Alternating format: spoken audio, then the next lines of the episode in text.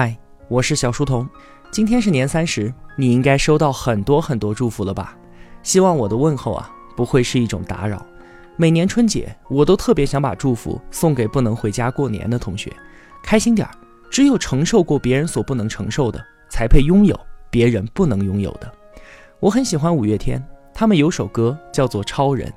你小时候有没有和我一样，希望自己是能拯救世界的超人？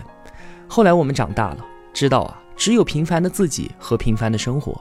现在呢，也不渴望什么超能力，我们渴望的是能给父母温馨的陪伴，给爱人安稳的生活，给孩子美好的未来。阿信说，每个人都想成为爱人心目中的超人。二零一九年，愿我们都是超人，不是为了拯救世界，只是为了我们自己所爱的人。哪怕颠沛流离、饱经霜雪，也要为他们撑起一个温暖的家。